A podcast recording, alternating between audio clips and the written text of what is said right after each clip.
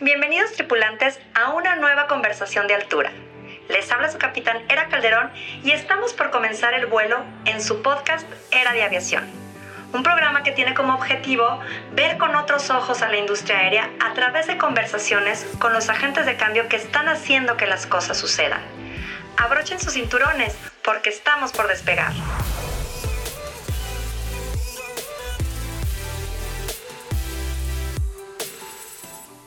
¿Sabías que la seguridad del sistema del transporte aéreo mundial es el objetivo estratégico y rector fundamental de la Organización de Aviación Civil Internacional, la OASI? Hola a todos, soy Era Calderón y el día de hoy nuestro invitado Ricardo Escobedo Jaimes se especializa en seguridad de la aviación civil. Te cuento un poco de su trayectoria. Ricardo cuenta con una experiencia nacional e internacional de 25 años en la industria aérea en actividades de seguridad de la aviación civil, mejor conocido como AVSEC. En diversos países ha entrenado y capacitado a personal de seguridad. Es instructor de seguridad de la aviación civil para la Transportation Security Administration, mejor conocida como la TCA, para impartir capacitación AFSEC, además de la formación de Ground Security Coordinators. Ricardo ha participado en reuniones internacionales en representación de varias aerolíneas norteamericanas tales como Continental Airlines, United Airlines y Delta Airlines. También forma parte del Comité Nacional de Seguridad Aérea, mejor conocido como la CONASEGA, que pertenece a la Cámara Nacional de Aerotransporte Canaero, dentro de reuniones en Europa, Estados Unidos y Latinoamérica. Ricardo actualmente es vicepresidente AFSEC de la CONASEGA y miembro de la mesa directiva del Overseas Security Advisor Council, la OSAC, que es un comité de seguridad dentro del capítulo de México destacado en la Embajada de los Estados Unidos de Norteamérica. Forma parte también del Security Focus Group de la IATA con sede en Miami, Florida, y se desempeña como gerente regional de seguridad corporativa para México y Centroamérica en Delta Airlines, con responsabilidad en tres aeropuertos de ambas regiones, con un enfoque en los análisis de riesgo, en materia APSEC, seguridad física y corporativa en todas las operaciones de Delta. Sin más preámbulo, queridos tripulantes, los dejo con este episodio que sé que les va a resultar de mucho interés. Comenzamos. Hola, hola, buen día. Les habla Era Calderón y les doy nuevamente la bienvenida a esta conversación de altura.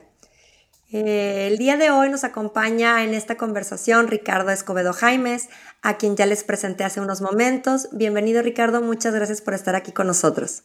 Al contrario, un placer, gracias por la invitación. Muchas gracias. Antes de comenzar me gustaría disculparme con la audiencia ya que me encuentro un poco afectada de la garganta eh, por eso escucharán así mi voz. Sin embargo, estoy muy contento de poder estar aquí platicando con Ricardo.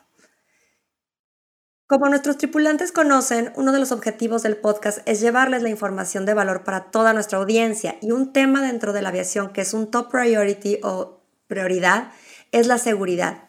Por lo cual el día de hoy estoy muy contenta de poder eh, platicar con Ricardo del tema de seguridad de la aviación civil o lo que es el security. Ricardo, con tu vasta experiencia en seguridad de la aviación civil, conocida también como Security o AVSEC, me gustaría que nos platicaras o que empezáramos eh, nuestra conversación con eh, platicarnos sobre la diferencia que existe entre seguridad operacional, que es el safety, y la seguridad de la aviación civil, que es conocida también como el security o el AVSEC. Claro que sí, con mucho gusto. Eh, y muchas gracias nuevamente por la invitación. Eh, en términos muy coloquiales y muy sencillos, eh, para todos aquellos que nos están escuchando y que quizá no estén vinculados directamente con, en la materia, eh, hay, un, hay una palabra que define la diferencia entre, entre ambas, que es la intencionalidad. En safety, o lo que es seguridad operacional, no existe la intencionalidad. Estos son cosas fortuitas o incidentes fortuitos que se presentan en la operación por diferentes causas, cuando en, la, en el área de seguridad de la aviación civil o en el security, la intencionalidad marca todo. De ahí es de donde se derivan todos esos catálogos en donde las amenazas y los riesgos han sido alojados, que le dan vida y, surgimiento a este concepto de seguridad de la aviación civil, en donde tomó su parte más bollante a partir del 2001, no sin antes eh, dejar de pensar que no se había presentado, ¿verdad? Siempre ha estado en la aviación presente, sin embargo, en el 2001 para acá fue cuando tomó una relevancia muy particular. Entonces, la intencionalidad es la parte más importante y en esta, el factor humano o el hombre es el que se encuentra siempre detrás de la misma. Fíjate qué importante lo que comentas, como, como en la aviación, como bien señalas, hay, hay sucesos o momentos que generan un parteaguas. Me gustaría que para, para nuestros tripulantes que, que nos escuchan, pudieras hacer, decirnos un ejemplo de, de, de, de, esta intencionalidad, ¿no? Y ahorita lo mencionaste, que el, 2001 fue un parteaguas.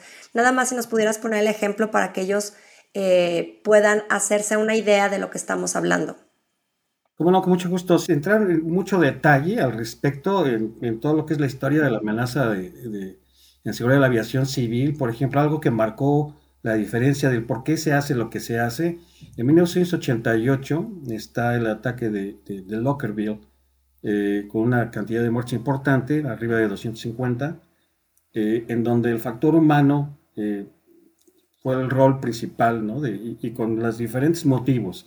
Eso eh, se inscribe en todo lo que es el análisis de la teoría terrorista y, ahí empieza a enmarcarse todo esto, ¿no? En ese mismo año, perdón, en el 85 y también en el 88 hubo otros ataques terroristas, sin embargo, las reacciones no fueron del todo tan ah, puntuales por parte de la industria y de los reguladores, sino que hasta el 2001, ¿no?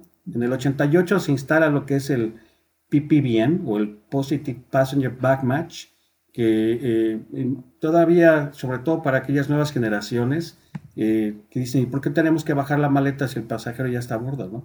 Y justamente eh, el, hacerlo es porque se suscribió un ataque terrorista derivado de la carencia de esa medida de seguridad. En el 2001, cuando se utilizan las, los, las aeronaves como instrumentos o armas de destrucción masiva, puso a la industria en una expectativa totalmente diferente. Algo que se le asemeja a lo mejor fue lo que pasó con el German Wings, que tiene que ver también con la utilización de, una aeronave eh, como arma de destrucción masiva, y es donde empiezan a marcar de manera muy clara la orientación hacia dónde dirigir las medidas de mitigación en la seguridad de la aviación civil. Eh, cabe mencionar que cada una de las eh, medidas de mitigación esconde o trae tras de sí una cuota importante de gente fallecida derivado de los ataques que sí llegaron a materializarse. Correcto. Eh, yo creo que, es, estos ejemplos que bien señalas es lo que precisamente organismos como la Organización de la Aviación Civil, la OASI, eh, por eso es que dentro de sus mandamientos el primero y más importante es la seguridad, ¿no? Entonces, eh, porque precisamente pueden ser, las afectaciones son, son daños masivos, ¿no? Y conllevan muertes. Entonces, yo creo que el tema de la seguridad es, como decíamos, un top priority para, para la seguridad eh, dentro de la aviación. dentro de tu experiencia, que ya, que ya comentamos en la introducción que hicimos tuya, tu experiencia se enfoca en la seguridad de la aviación civil. Para ti, ¿qué es lo más importante que una aerolínea debe de tomar en consideración sobre este punto? Primero, este, y es algo que no todas las aerolíneas lo tienen catalogado como un riesgo, es el cumplimiento de la regulación. Es decir, eh, en, el caso muy particular, eh, hay países o entidades eh, reguladoras que son más punitivas que otras, ¿no? y el hecho de que la corporación o la aerolínea no lo contemple eso también como un factor de riesgo, pues la pone en un plano sensible o vulnerable y en el momento que se hacen las auditorías, resulta que muchas veces este, se cuantifican en grandes cantidades de dinero en cuanto a las penalidades por la falta o las desviaciones detectadas, ¿no? Creo que ese es uno, el primero que hay que atender en la seguridad de la aviación civil es la regulación, darle respuesta y cumplimiento a toda la regulación, porque la regulación existe derivado de, todas estas eh, muertes que se han visto, que, han, que han sido este, eh, desafortunadamente víctimas, ¿no? O toda esta gente que ha sido víctima de los ataques terroristas.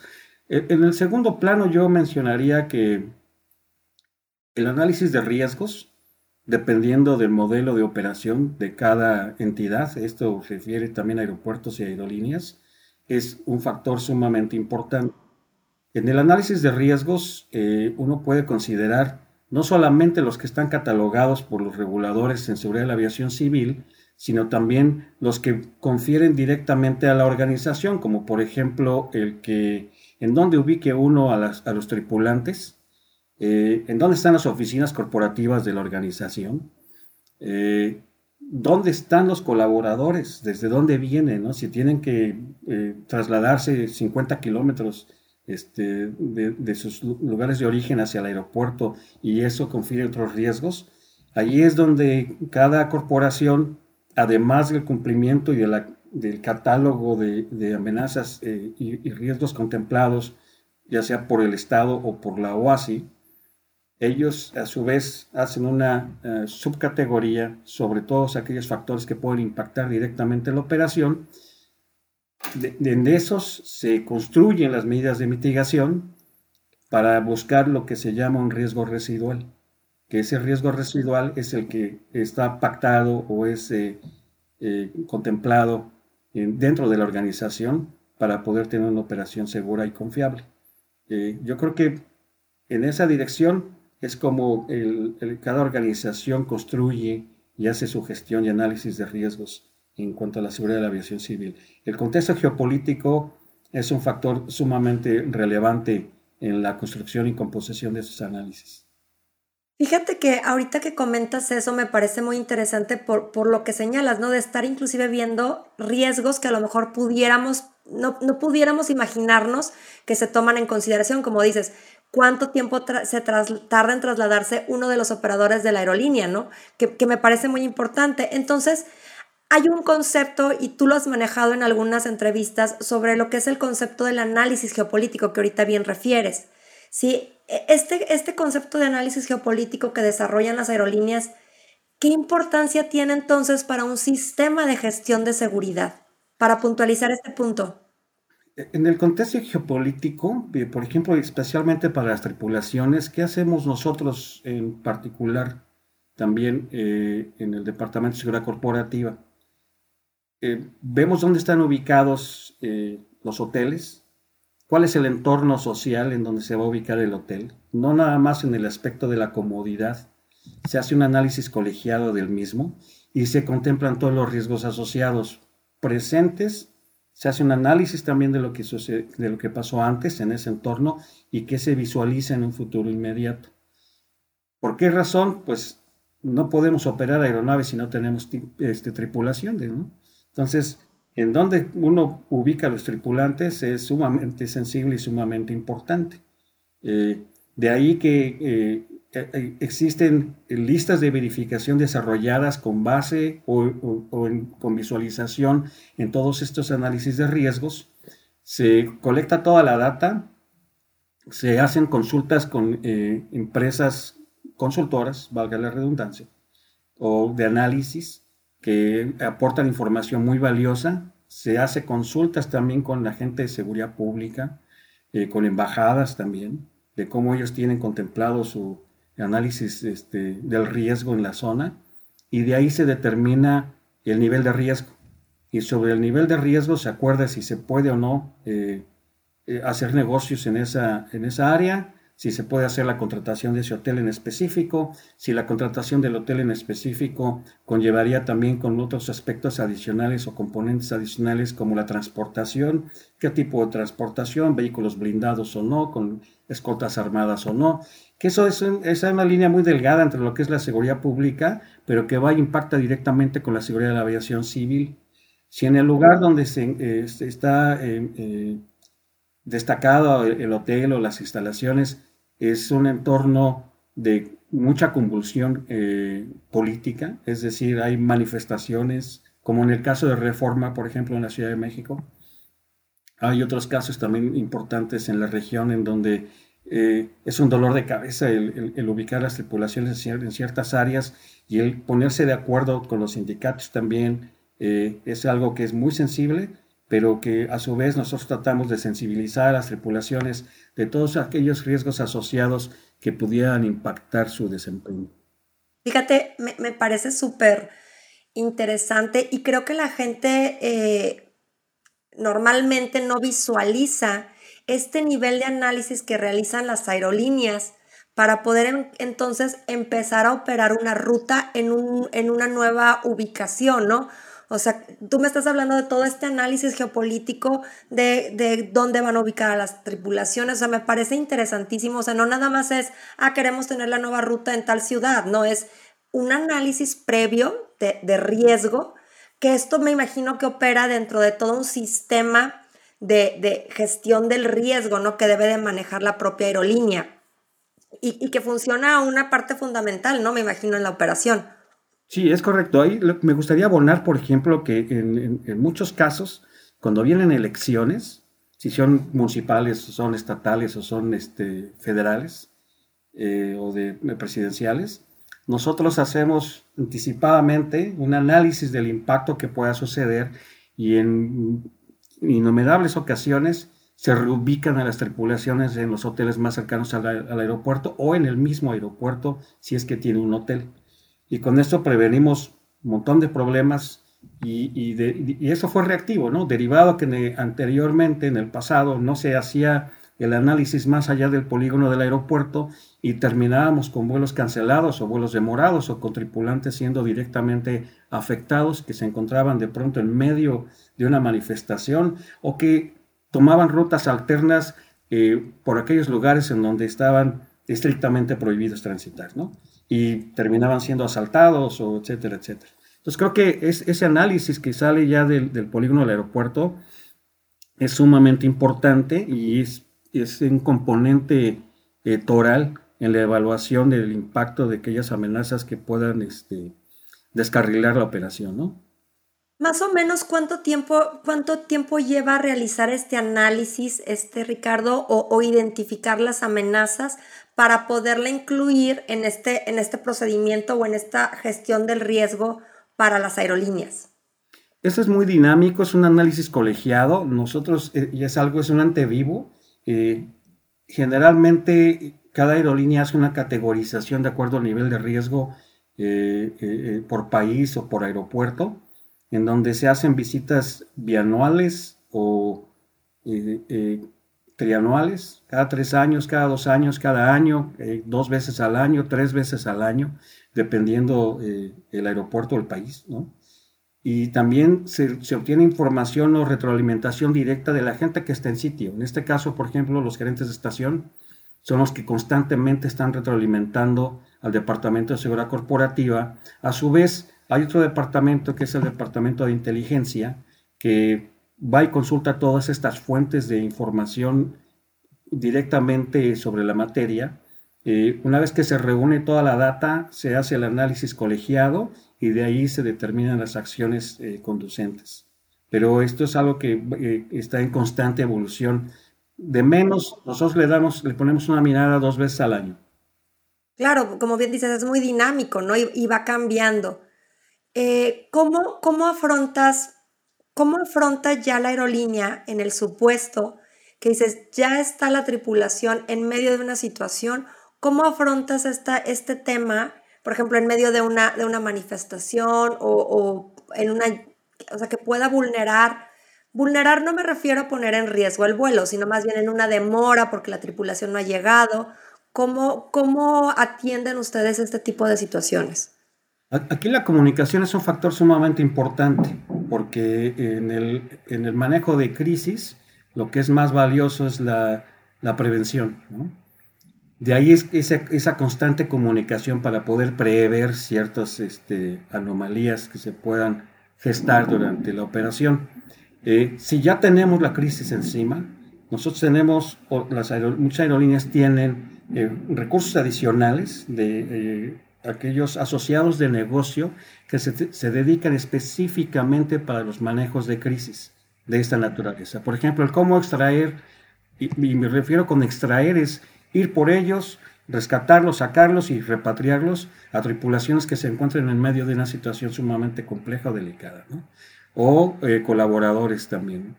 Y para eso existen otras entidades que no necesariamente se dedican a la aviación, pero que se dedican a estas tareas en específico, en las cuales este, se convierten en, en socios estratégicos del negocio. Claro. Una pregunta, ¿todas las aerolíneas cuentan digo, porque a lo mejor es algo que no sabe nuestra, nuestra audiencia, ¿no? Todas las aerolíneas cuentan con este sistema de gestión del riesgo eh, o, es, es algo así que va desarrollando cada aerolínea en lo particular? Todas cuentan con un sistema de gestión y análisis de riesgos. Eh, la capacidad de respuesta eh, tiene que ver mucho con el modelo de negocio y con, la, con lo que la empresa ha, destinado en recursos económicos para la mitigación de los mismos. Actualmente donde yo laboro hay una política que permite esta holgura en cuanto a la capacidad de respuesta, que la política se llama Beyond. Y esa política, que, eh, la, la, junta directiva, cuando la echa a andar, literalmente se sientan y sobre esa se construyen eh, las millas de mitigación o lo que se tenga que hacer. Y eso tiene que ver con todo lo que he estado comentando. Correcto. Qué interesante, te digo, porque mucha gente no, no, no conoce ese detrás, qué hay detrás, ¿no? De, de toda la seguridad de, dentro de la aviación civil, ¿no? Me parece súper eh, importante el poder exponerlo, el poder platicarlo y que, la gente lo vaya conociendo.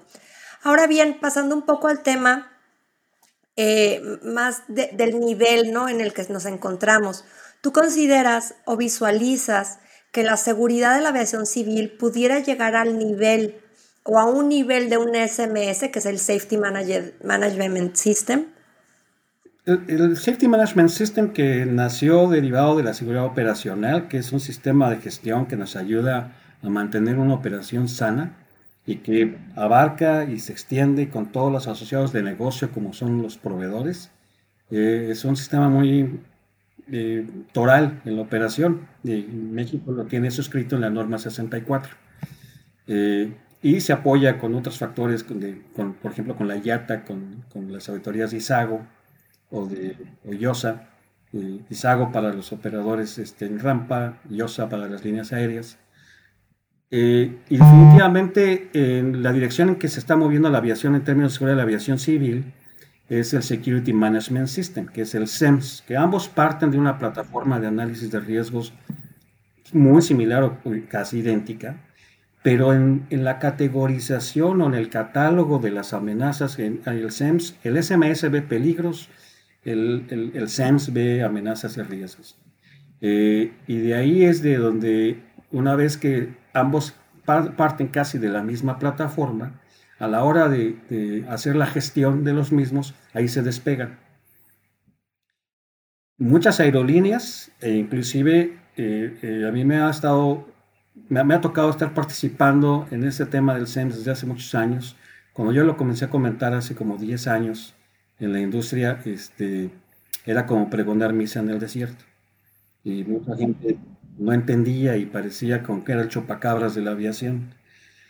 Hoy en día el aeropuerto de Bogotá o Colombia como país es el único país en Latinoamérica que lo tiene implementado desde el regulador, eh, la aerolínea de bandera, en el caso de Avianca, y, este, y el aeropuerto, en el caso del Dorado. Los tres están alineados. Hubo un factor muy importante que uno, de los actores que empujó el tema yo tuve la oportunidad de conversar con él pasando por Bogotá y hablábamos de este tema justamente del CEMS hace como 8 o 9 años. Él estaba en el aeropuerto del Dorado como administrador de seguridad y luego pasó a la línea aérea y se llevó el tema, dejó a alguien de su equipo este, trabajando sobre el mismo, llega a la línea aérea y los empiezan a vincular, van con la autoridad y la autoridad se sube sobre el tema y los tres entonces se orientan hacia el mismo objetivo y lo llegan a, aterrizar. Es el único lugar donde está eh, eh, alineado entre todos los actores principales. México lo ha estado promocionando, se, le ha dado difusión, yo creo que todavía falta mucho ¿no? para hacerlo.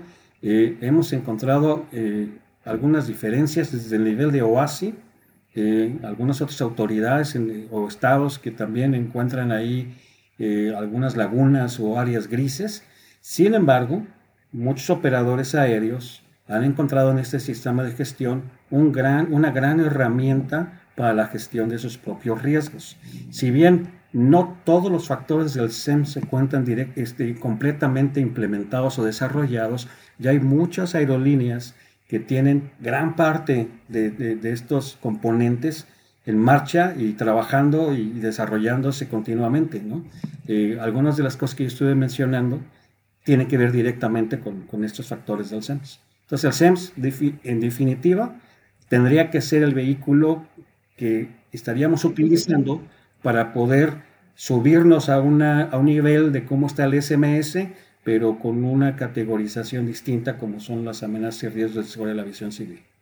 Me sorprende mucho encontrar estos, estos ejemplos que, bien señalas, como dices, el aeropuerto de, del Dorado, este, por ejemplo, Avianca, ¿no? que es la, la, aerolínea bandera, pero en, en, comunión, por así decirlo, con la autoridad, es como lo han podido elevar a este nivel, ¿no? llevar a cabo. Aquí me parece importante señalar o preguntarte qué rol juega la autoridad en el desarrollo de esta normatividad o para poder llevar o subir a esta categoría, como bien señalas, al SEMS, ¿no? Que, que me queda claro que muchas aerolíneas ya tienen desarrollada gran parte eh, de, los elementos que componen el SEMS dentro de su sistema de gestión de análisis de riesgo. Y, y en ese sentido quisiera que nos platicaras un poco cómo está nuestro marco de referencia en dónde estamos en este marco normativo y hacia dónde tendríamos que llevarlo para poder alcanzar este nivel.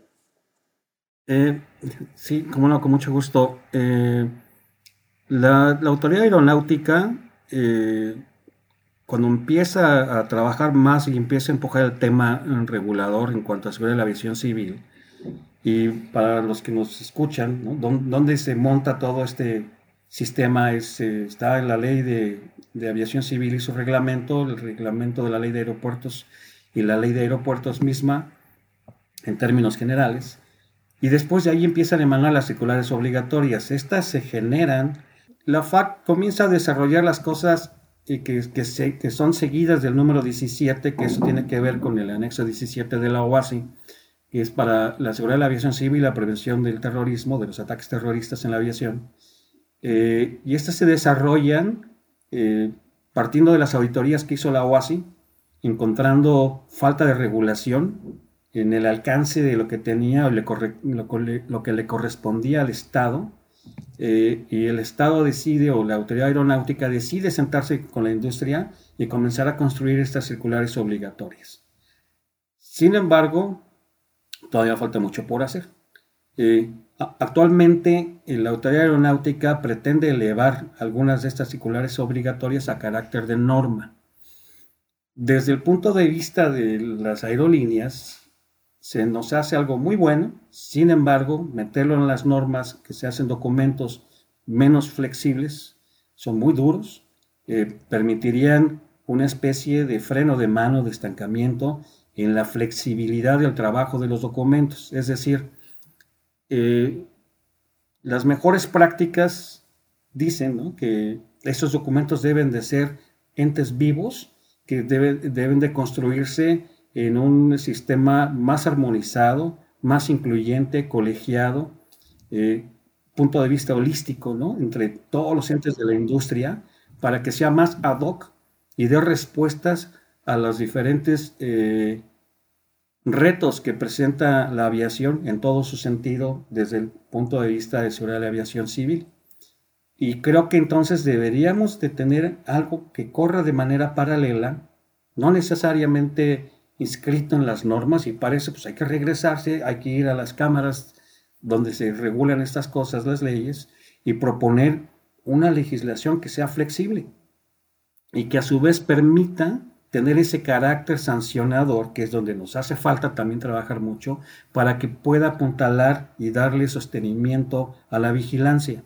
Si no van estos dos de la mano, es letra muerta. Y cada quien hará a donde se le exige que se tenga que hacer, ¿no? Y creo que eso es algo que nos ha estado a nosotros demorando y, y aletargando en el desarrollo de la seguridad de la aviación civil, eh, cuando México antes era punta de lanza, y ahora hemos este, tomado un segundo papel, ¿no? En, ese sentido. Me parece ser que la idea sería que todos subirnos a ese tema y algo que deberíamos de construir antes de llegar a esos, pues son los programas nacionales, ¿no? Para estar alineados a lo que mandata la OASI, ¿no? El Programa Nacional de Seguridad de la Aviación Civil, el Programa eh, Nacional de Instrucción, el Programa Nacional de Control de Calidad y el Programa Nacional de la CAP. Y ya de ahí desprender todo lo demás. Es que como bien dices, no, no puedes, no puedes estar, y, eso lo hemos comentado, digo, anteriormente en algunos, en algunos este, foros, tú y yo, en el que normalmente la ley eh, como el proceso de, reforma o de adenda es muy complejo, normalmente queda atrás a todo, a, como el sector aéreo va evolucionando, ¿no? Entonces, por eso me, parece muy interesante que señales que tiene que ser más dinámico, ¿no? Y, con cierta flexibilidad para el sentido de cómo evoluciona, cómo cambia o cómo va, va avanzando el sector aéreo, ¿no? Y que requiere que la normatividad pues vaya a la par, ¿no? No se quede retrasada. Esto, estos puntos me, llaman la atención y, me parecen muy interesantes porque yo creo que es cierto. Eh, a lo mejor, como bien dices, eh, diseñar un tipo de, de normatividad más flexible. No por esto quiere decir que no sea sancionadora, sí, o, que no imponga sanciones a, los, a las partes este, actoras de la, de, la, de la, aviación, sino que pueda ser más flexible en cuanto a dinámica, no a estarse renovando, a estar, a estar regulando las nuevas situaciones que se van dando ¿no? dentro de la aviación, que como conocemos avanza vertiginosamente. Quisiera aquí subrayar unos puntos de lo que comentaste precisamente de, los programas eh, nacionales ¿no? de seguridad de la aviación civil. ¿Nos podrías platicar un poco para que nuestros tripulantes conozcan sobre lo que es el Global Aviation Security o el, Plan Global de la Seguridad de la Aviación, que es diseñado por la UASI y qué metas tiene al futuro a nivel global para después poder encuadrarlo en, en, nuestro ámbito nacional, ¿no? Cómo no, con mucho gusto. El, el GASEP o el Global Aviation Security Plan destacado de la OASI eh, sale, se emana en una iniciativa en el 2016 y se le eh, mandata a las oficinas regionales, las que están eh, destacadas en Lima y en la Ciudad de México, a que comience a convocar a los estados para la difusión del plan global. El plan global contempla perdón, 94 tareas con 32 acciones específicas y 5 resultados. Los cinco resultados eh, están orientados a la mejora de la conciencia y respuesta ante los riesgos, el desarrollar una cultura de seguridad y de la capacidad humana, eso con todos los que intervienen en, lo que es la materia de seguridad de la aviación civil, mejorar los recursos tecnológicos y la innovación, eso tiene que ver con la seguridad física y tiene que ver con los componentes de los controles de acceso en específico o los eh, sistemas de inspección eh, mejorar la supervisión y el aseguramiento de la calidad. Eso va directamente al Estado, pero también a los regulados, que hagan esas implementaciones de sus controles de calidad internos. Y, al final, aumentar la cooperación entre los Estados. Eh, estos e, estas eh, cinco resultados de, precedidos de las 32 acciones específicas y de las 94 tareas que están suscritos en el plan global, uno de sus objetivos principales son evidentemente la prevención de, las, eh, de la vida, de, este, perdón, la prevención de pérdidas humanas, ¿no? Eh, hay una cuota que se ha mencionado históricamente de, gente que ha sido afectada, ¿no? Eh, derivado de los ataques terroristas. sin duda también el factor económico. el cierre de un aeropuerto derivado de un ataque terrorista de acuerdo a los estudios que hizo la OASI para publicarnos en el GASEP, va alrededor de los 4.400 millones de dólares, ¿no? Y el caso de Bruselas es el que lo ejemplifica muy bien. Eh, también el fortalecer la, seguridad, ¿no? el, entorno de la seguridad en, cada uno de los estados y de todos sus regulados, y brindar un entorno propicio para el desarrollo y crecimiento de las regiones y los países. Eso me parece ser que es este, sumamente loable en, un plan global. Existe el mismo plan para la parte de la seguridad operacional. Eh, este, y estos están tutelados bajo el principio de que ningún país se queda atrás. Ha habido cinco reuniones del GASEP desde el 2016 cuando la, la, OASI le mandata a sus oficinas regionales en todo el mundo el echarlo a andar. Las oficinas regionales convocan a los estados eh, se hicieron cinco reuniones en, el continente americano. A mí personalmente, me tocó participar en cuatro de las cinco. Eh, México participó en una como país, que fue la cuando se hizo la sede aquí en México, y desafortunadamente no, no tuvo la participación y la presencia en las otras cuatro. Eh, las líneas aéreas a través de la IATA, en donde se conformó hace algunos años algo que se llama el Security Focus Group, que es un grupo de aerolíneas que vamos representando a, los que operan en a lo largo del continente americano, y nos reunimos en la sede de la YATA en Miami, eh, somos parte del Security Focus Group, decidimos en el seno del, del, del, grupo que las aerolíneas participaríamos o nos podíamos subir a este tema del GASEP a través del SEMS, del Security Management System, en donde eh, los pilares del, SEMP, del SEMS eh, encontramos cómo sí pueden vincularse con los, con los cinco resultados que, tiene estipulado el GASEP.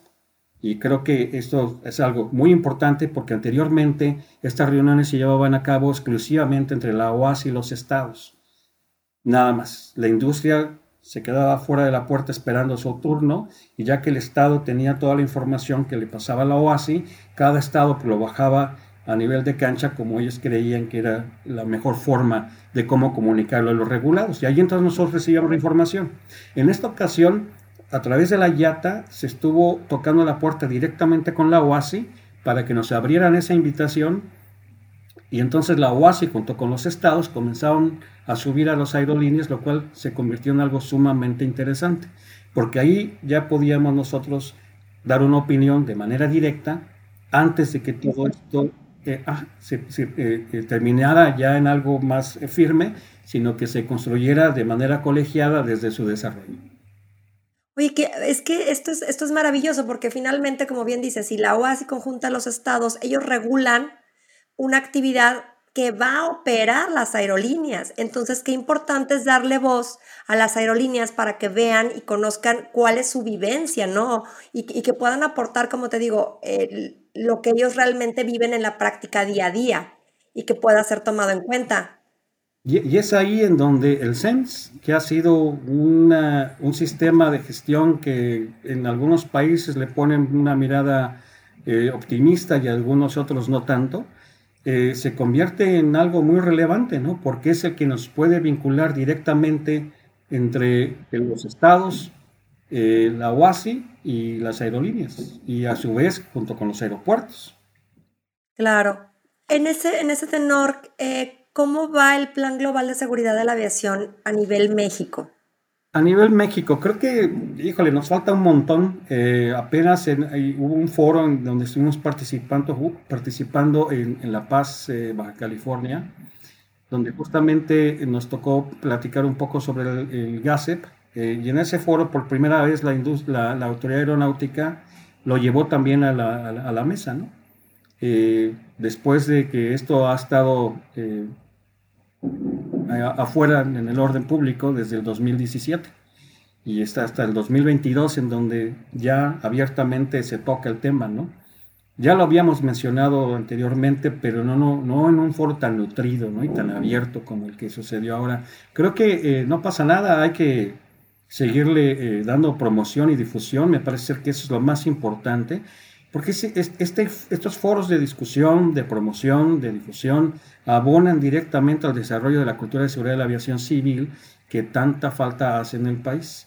Y yo creo, que a partir de ahí, eh, el que uno se vaya familiarizando con todos estos conceptos será mucho más fácil, ¿no? Y primero, pues comenzar a introducirlo en la industria y después, ya que la gente lo tenga en el radar, pues comenzar a trabajar sobre el tema, ¿no? Directamente.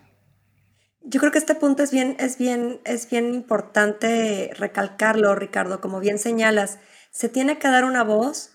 Tenemos que empezar, o, más bien hacernos la costumbre de estar eh, difundiendo estos temas, aprendiendo de estos temas. ¿Por qué? Porque finalmente mientras mayor conocimiento tengamos de él, es mucho más fácil poder impulsarlo, ¿no? O sea, la gente sabe los beneficios que tiene y cómo poderlo impulsar con las propias autoridades. Yo creo que este, este punto es, es muy interesante. Sí, además que es de nuestro mayor interés el que nosotros podamos fortalecer, apoyar y, apuntalar a la misma autoridad aeronáutica para que construyamos juntos este, este fortalecimiento de la seguridad de la aviación, porque una aviación segura pues es más rentable. No, y, aparte la autoridad no lo puede hacer sola a base de latigazos, o sea, tiene que contar con el apoyo principal precisamente de los operadores, ¿no? De, de, de, de los que están este, precisamente ejerciendo las acciones de seguridad. Entonces, qué mejor que incluirlos, subirlos al, al, al avión, subirlos para que vayamos todos a la misma, con el mismo destino, ¿no? Esto me parece, creo que es algo vital que debemos de, de empezar a tomar en cuenta, sobre todo la autoridad, de visualizar que no están luchando solos, sino que tienen a todos, todos los actores del sector de su lado, ¿no? Porque todos queremos, como bien dices, una aviación más segura, una aviación más próspera. Eh, digo, esto redunda en muchísimos factores dentro de, la aviación, ¿no? Sí, en definitiva, ¿no? Uno de los factores que tiene el GASEP que se me hacen a mí sumamente importantes es una óptica distinta y en un, foro que también nos tocó participar, un foro internacional eh, eh, uno de los participantes de la Autoridad Aeronáutica de España dijo algo sumamente interesante, que la óptica con la que se estaba mirando la seguridad de la aviación civil eh, tenía que actualizarse.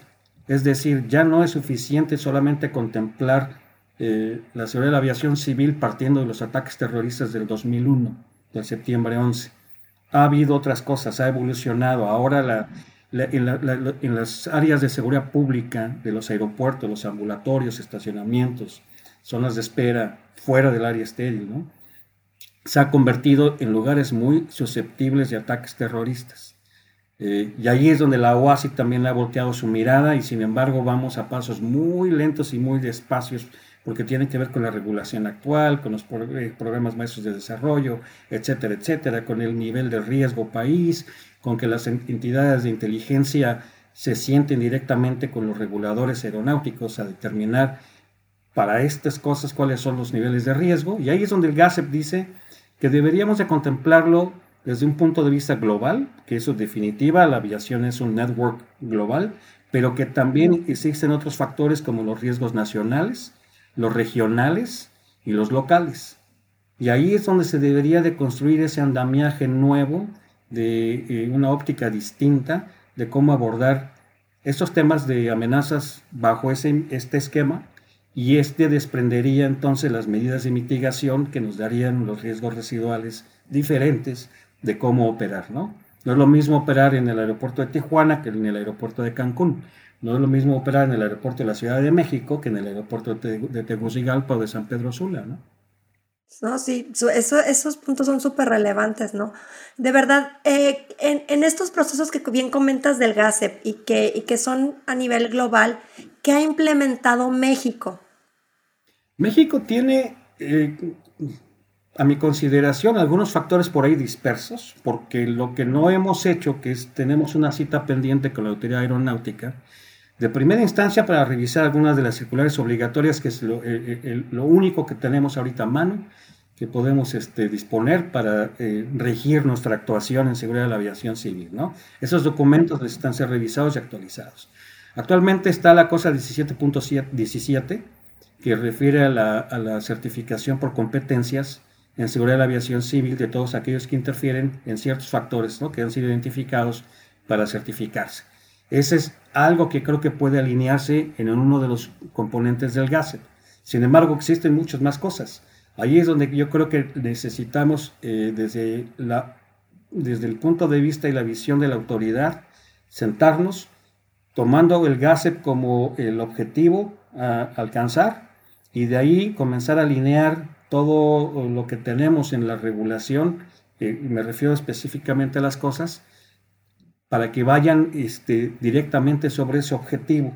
Si nosotros estamos construyendo regulación que no va alineado hacia las eh, recomendaciones de la OASI, pues estaríamos yendo en, una calle o en un sentido que no es exactamente hacia donde la aviación mundial quiere ir, ¿no?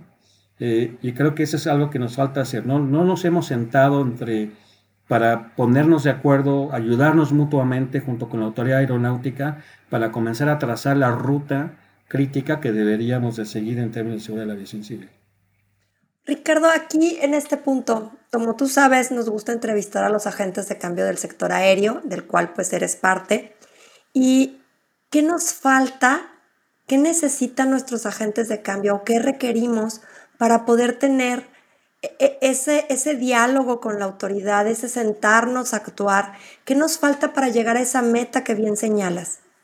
Creo que primero es entender que necesitamos enfocarnos en el, en el, en el punto 0.01, ¿no? Antes del número uno, que es la gestión del cambio. Claro. Que, que, debemos enfocar nuestros esfuerzos primero y saber que necesitamos diseñar una gestión del cambio para poder entonces irnos a lo que viene, ¿no? Y de manera paralela ir construyendo toda la estructura de lo que debe ser una, eh, la cultura de seguridad de la aviación civil que nadie sabe cómo agarrarla, cómo tomarla, cómo hacerla, cómo aterrizarla, cómo implementarla, ¿no? El por qué unas empresas sí y otras no, el por qué unas son más vulnerables que otras, ¿no? Y creo que eh, eh, en esta construcción del fortalecimiento de la cultura de la seguridad de la aviación civil, precedida primero por la gestión del cambio, nos ayudaría muchísimo a allanar el camino para entonces irnos en una ruta un poquito más clara hacia lo que es el GASEP y todo lo que como país deberíamos de construir para sostenerlo en términos de, la justificación de la actuación. Yo creo que los puntos que señalas son vitales para llegar a esa, a esa meta, ¿no? A buen puerto. Y, en esto me, llama la atención dos puntos. Lo que, llama, lo, que, lo que bien refiere es que a veces algunas aerolíneas no están digo, no que no lo tengan, sino que a lo mejor no están al mismo nivel o no está estandarizado entre todas, ¿no? Eh, cómo manejan su, su, seguridad de la aviación civil. Y aquí me, me interesa este punto porque si bien sabemos, lo que busca la aviación civil a nivel global es una estandarización, una uniformidad en los procesos para evitar riesgos, ¿no? Que, que es, es lo que se busca. Entonces, ¿qué necesitan las aerolíneas para mantener un estándar uniforme al menos eh, de manera global, pero también en nuestro país, ¿no? O sea, como dices, algunas implementan más cosas que otras, será el recurso, ¿cuáles son los factores para que no tengan ese mismo estándar? Creo que esto obedece mucho al modelo de negocio, eh, a las políticas internas también, ¿no? que maneja cada corporación, eh, a los objetivos, de igual forma, ¿no? Eh, y también importante considerar, la, la, OASI le dice a los estados que debe de haber requerimientos mínimos, ¿no? Y para ponerlo en, términos llanos es, por ejemplo, un aeropuerto pues debe de contar, debe de contar con controles de acceso. Debe tener cuando menos un arco detector de metales, este, una máquina de rayos X y guardias de seguridad que lo operen. Un sistema de circuito cerrado de televisión, etcétera, etcétera, ¿no? Otros aeropuertos pueden decir, bueno, yo voy a hacer lo mismo, pero lo voy a mejorar en lugar de poner máquina de rayos X, voy a poner CTX. En lugar de poner un detector de metales, voy a poner máquinas de imagen avanzada. Eh, detectores de explosivos, eh, máquinas este, CCTV con detector de movimientos y con seguimiento facial, etcétera, etcétera. O controles biométricos para los pasajeros para que solamente aquellos que están autorizados puedan ingresar a las salas de última espera. Y, y, y, cumple, ¿no? Y medidas distintas, y dependiendo del modelo de negocio de cada quien.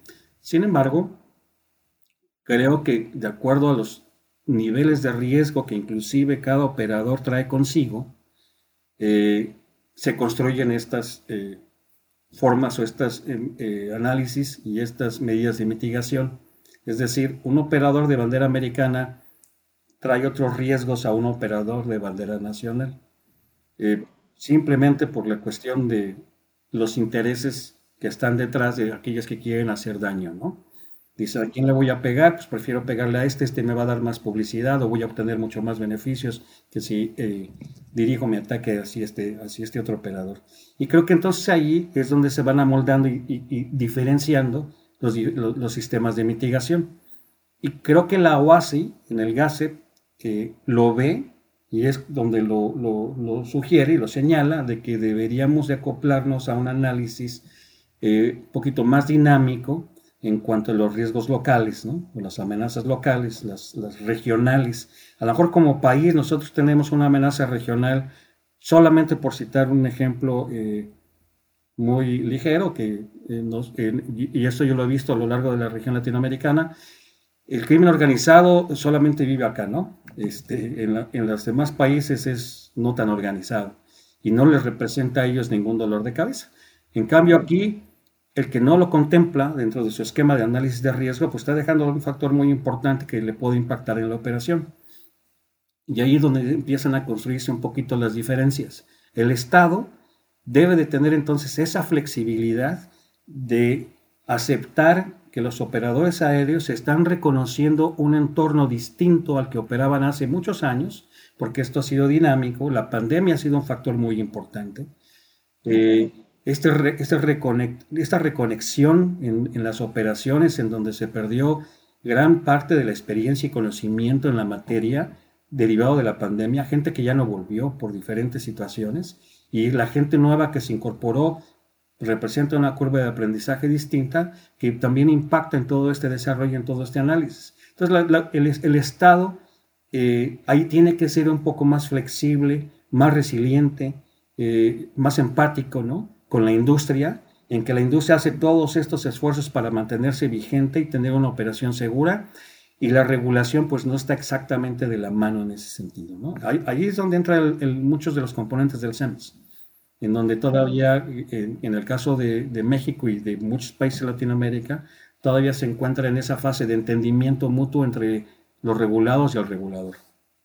Híjole, nos falta mucho camino por avanzar. Este, de verdad veo que, que sí se requiere de un cambio y un cambio no a largo plazo, a corto plazo lo requerimos, ¿no? Como, como país.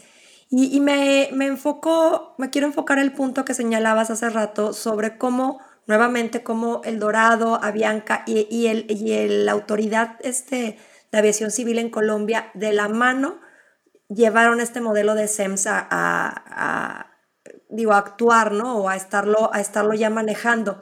¿Cómo ves esta homologación entre países de América Latina? Es decir, si algún país pudiéramos tomarlo como ejemplo o quienes más van más avanzados que otros, ¿cómo pudiéramos hablar de una uniformidad o, una homologación regional. ¿Visualizas alguna homologación regional?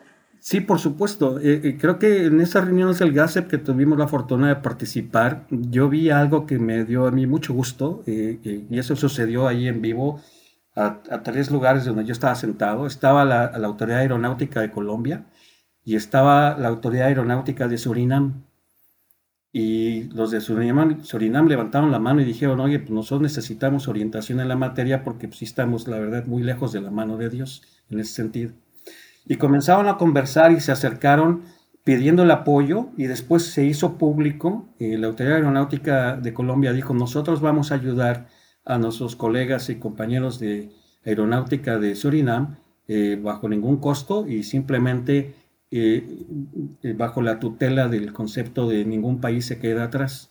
Me parece ser que ese es una, un excelente inicio y una gran iniciativa para comenzar a transitar en esa dirección. Otra de las cosas que también nosotros escuchamos que nos dio mucho gusto es que Estados Unidos y México por fin firmaron un acuerdo de entendimiento en cuanto a lo que es la Sensitive Security Information, el SSI que le llaman los americanos. Eso llevaba años trabado. Desde que yo llegué a la industria estaba trabado hace más de 20 años. Tuvimos una reunión entre la TCA y, la Autoridad Aeronáutica Mexicana de, buen nivel, en donde ahí se nos dio a conocer esta información que es el principio de todo, ¿no? Y destrabándose el SSI, ya se pueden comenzar a compartir información que antes era top secret, ¿no? Que antes decían, no, no, no la podemos compartir. Ahora ya pueden trabajarse entre los estados en ese sentido. Yo les comentaba que, uno de los temas que queremos empujar e impulsar muy importante es lo de la seguridad de la carga y la cadena de suministro, que ya ha habido muchos avances en la materia, pero que necesitamos elevarlo a nivel de programa nacional o cuando menos que, se comenzara a reconocer, derivado del tráfico comercial que existe entre ambos países, que, sí, que hubiera un reconocimiento en la homologación de las medidas, ¿no? Y por ahí creo que es una muy buena iniciativa hacia centro de Sudamérica y la región del Caribe es un poquito más complejo. Eso tiene que ver mucho también con la vigilancia y con los recursos de cada estado, lo que destina eh, a la autoridad aeronáutica y pensando, por ejemplo, en algunos de los eh, países hermanos de Centroamérica donde este, la población completa del país no conforma ni siquiera un estado aquí en México o que tiene nada más un aeropuerto que es el más importante y acá tenemos más de 70 marca muchas diferencias. No quiere decir que no nos podamos sentar con ellos a reconocer cuáles son las mejores prácticas. Citaría, por ejemplo, que Honduras está trabajando en sus programas nacionales y nosotros todavía no. Citaría, por ejemplo, que Costa Rica también está trabajando en sus programas nacionales y que tienen avanzado su programa de control de calidad y nosotros todavía no hemos este, hecho lo propio en la materia, ¿no?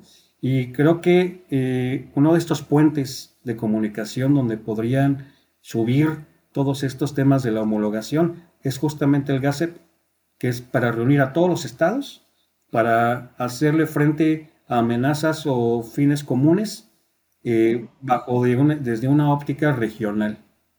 Wow, creo que podríamos durar hablando de estos temas eh, horas, Ricardo. Ya, ya este, voy a hacer algunas últimas preguntas. Eh, en la CONASEGA, Comité Nacional de Seguridad Aérea, ¿qué importancia o qué factor juegan los entes en la industria, eh, como lo es IATA o la Canaero? Hace, eh, sí, como lo con mucho gusto, muchas gracias. hace unos años, y los únicos países en la región que están estructurados de esa forma es Colombia y México en donde se decide fusionar a, las cámaras de aerotransporte, en este caso para México la, la Canaero, con la IATA. Y son los únicos dos países en la región que están eh, con esa representación. Eh, ahora se llama la IATA Canaero. Eh, la estructura de la Canaero no cambia, simplemente se fortalece porque muchos de los países, perdón, muchos de los operadores que están asociados a la IATA no necesariamente estaban asociados a la Canaero y este, todos estaban en la Yata, pero no todos en la Canaero.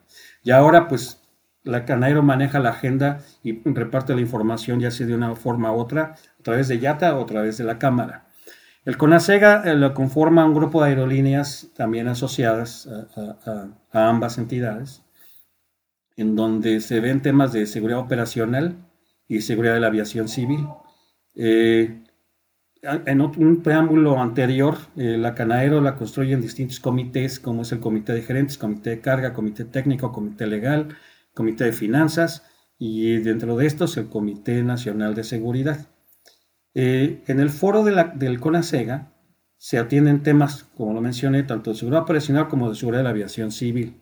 En este sentido, lo que buscamos es el bien común y derivado de que no se persiguen intereses comerciales en este foro, se habla, se habla abiertamente de los temas de seguridad de la aviación civil y cómo pueden estos impactar a la industria.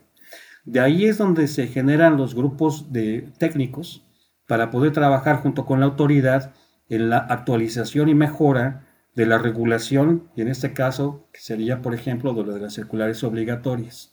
Eso es lo que nos permite tener ese diálogo constante con la autoridad y hace un tiempo para acá decidimos la incorporación no directamente como asociado, pero sí de trabajos paralelos y de invitaciones permanentes en los foros a los grupos aeroportuarios, porque no podríamos ir unos de las manos de los otros, o sea, no podemos transitar separados. Eh, y le comentamos a la autoridad que queríamos participar todos de manera colegiada en la construcción y actualización de la regulación. Y es justamente a través del CONASEGA en donde se hace toda esta gestión eh, los asociados del, del, CONASEGA vierten sus opiniones, sugerencias a través de la YATA y la YATA Canaero hace la gestión pertinente con la autoridad y hacia la autoridad y hace la vinculación también hacia los grupos aeroportuarios.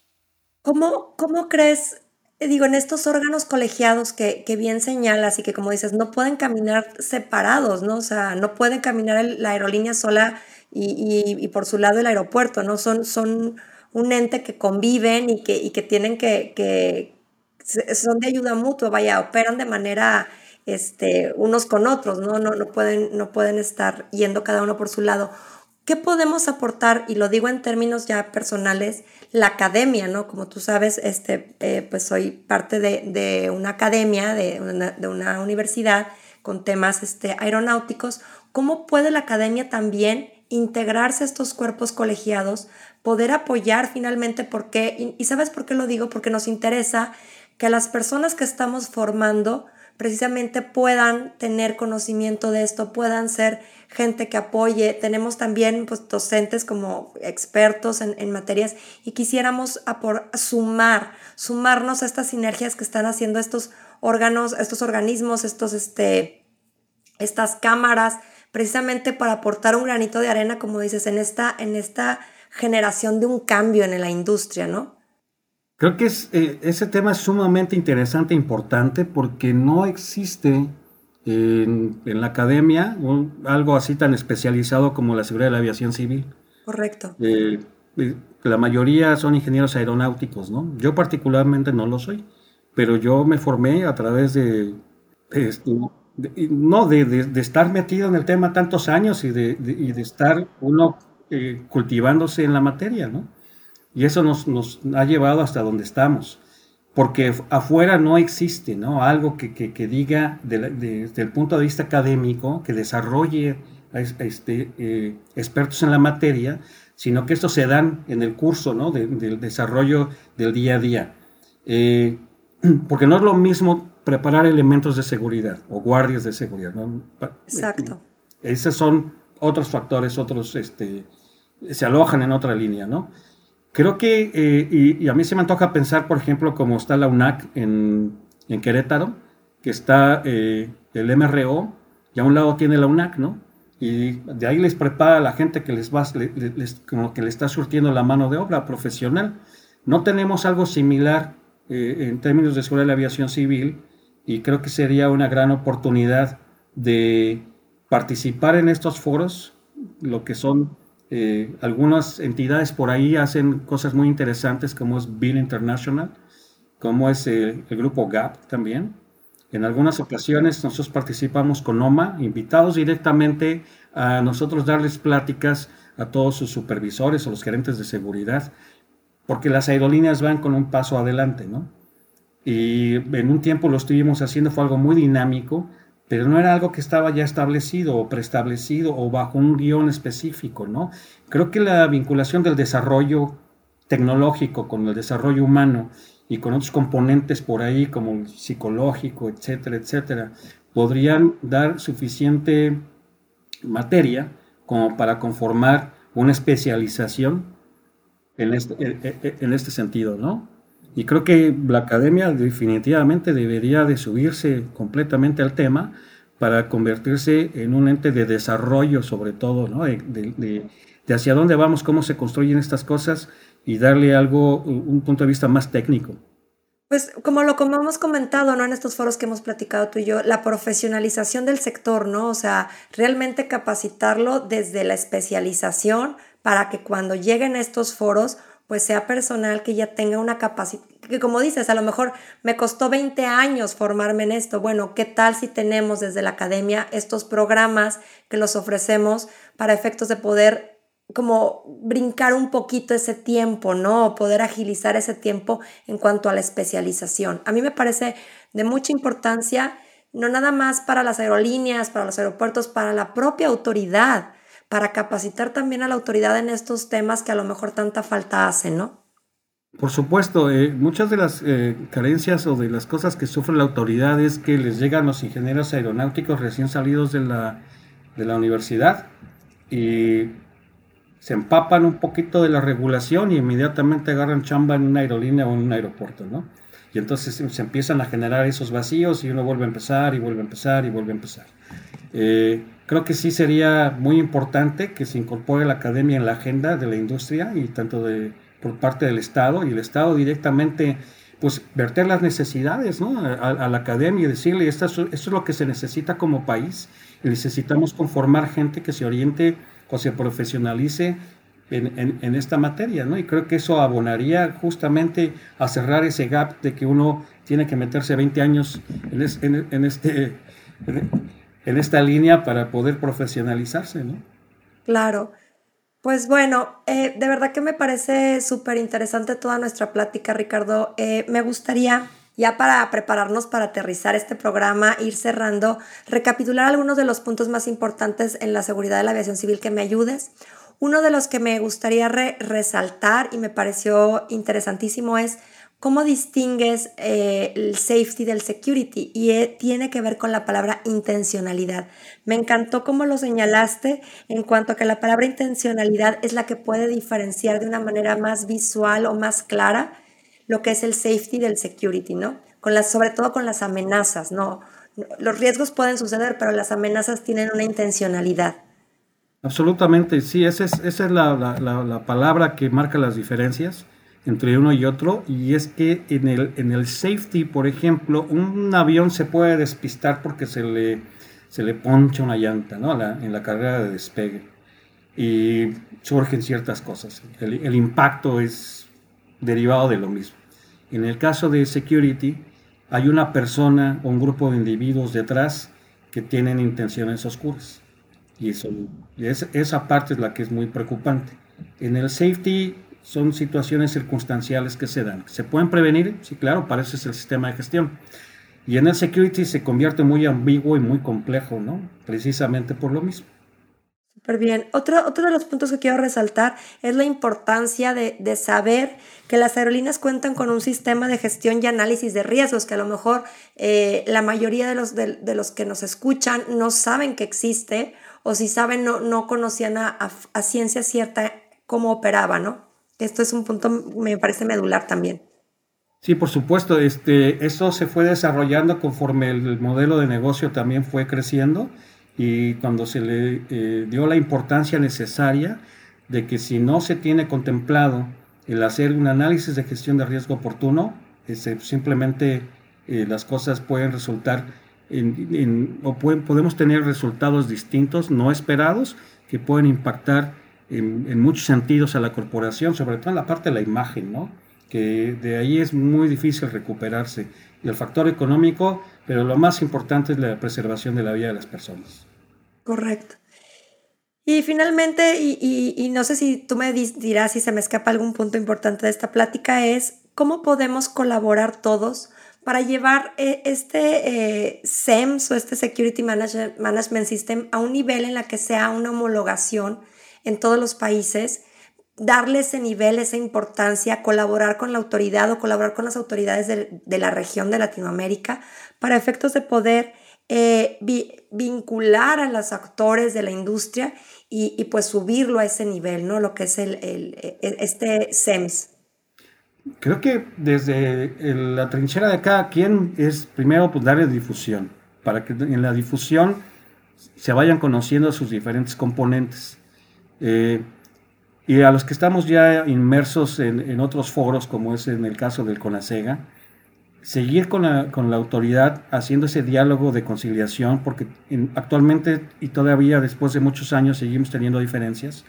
Eh, desde el punto de vista de la autoridad, y la OASI dice, si la OASI no me dice que lo tengan que hacer o ellos tampoco saben, pues yo tampoco voy a saber cómo, ¿no? Y cuando las aerolíneas ya lo tienen más desarrollado, más implementado, y está el caso de Colombia, ¿no? Pero me parece ser que para poder arrancar de una manera suave, sería primero pues esa difusión, comenzar a hablar más del tema, comenzar a, conocerlo y entenderlo, comenzar a, a ver cómo es que organismos como operadores aéreos pueden tomar muchos de sus componentes y comenzar a implementarlos y quizá en este momento no, el sistema no lo tienen tan maduro como para hacer la implementación de todo el sistema en todas sus fases, pero sí hacer cuando menos algunos de ellos, ¿no? algunas de estas, ¿no? Y creo que eh, eh, en ese inicio es, primero, eh, nos daría el entrar en la materia y poco a poco, y con la ayuda de todos y con la opinión de todos, ir construyendo algo mucho más robusto e irnos en esa dirección para vincularlo directamente con el GASET. Claro. Muchísimas gracias, Ricardo. Antes de, cerrar nuestra plática, quisiera que nos respondieras una, eh, una pregunta que les hacemos a todos nuestros participantes y es, ¿qué pregunta deberían de estarse haciendo las personas que están en el sector aéreo sobre la seguridad de la aviación civil?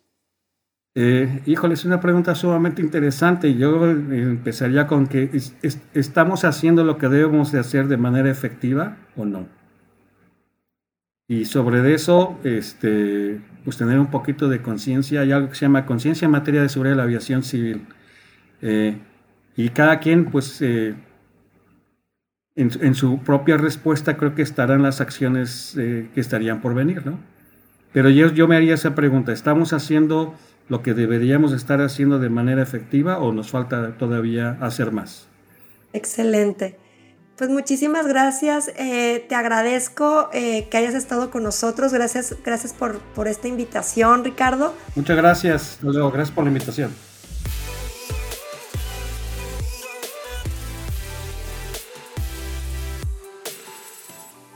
Queridos tripulantes, gracias por escuchar este episodio hasta el final. Recuerde que juntos vamos a generar cambios importantes dentro de la aviación.